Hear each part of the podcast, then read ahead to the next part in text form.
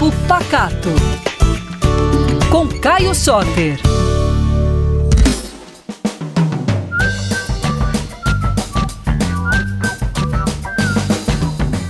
Ei pessoal, tudo bem?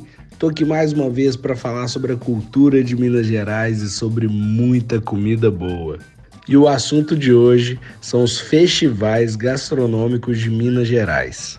E todo mundo aí que já teve o prazer de andar pela rua de uma cidade de Minas Gerais durante um festival gastronômico sabe que é uma experiência que aguça todos os sentidos.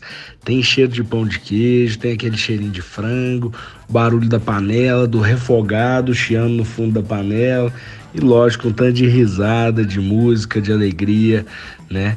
E muitos sabores interessantes. Os festivais gastronômicos de Minas Gerais, eles não são só uma celebração de sabores, mas é um encontro, né, de tradições.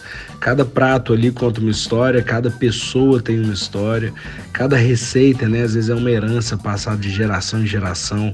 É, e é muito legal ver como que as cidades se unem, né, e as pessoas se fortalecem, né, inclusive criando laços é, através daquilo que Minas Gerais tem de melhor, que é a sua cozinha. Esses festivais são uma oportunidade da gente celebrar, compartilhar e preservar a nossa rica herança cultural e gastronômica de Minas Gerais.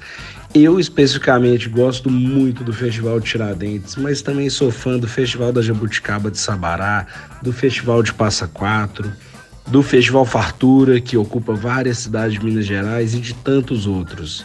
Bom, eu espero que você tenha o seu Festival do Coração também. Se você não tem, já procura na internet aí o calendário, coloca um na sua agenda.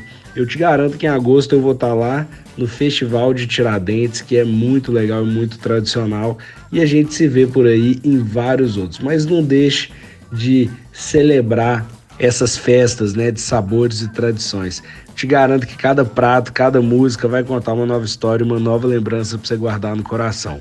Então depois você vai lá nas minhas redes sociais e me conta qual que é o seu festival preferido. Vou estar te esperando no arroba Caio Soter, sem nenhuma letra repetida, e no arroba PacatoBH. Um beijão para vocês e até a próxima.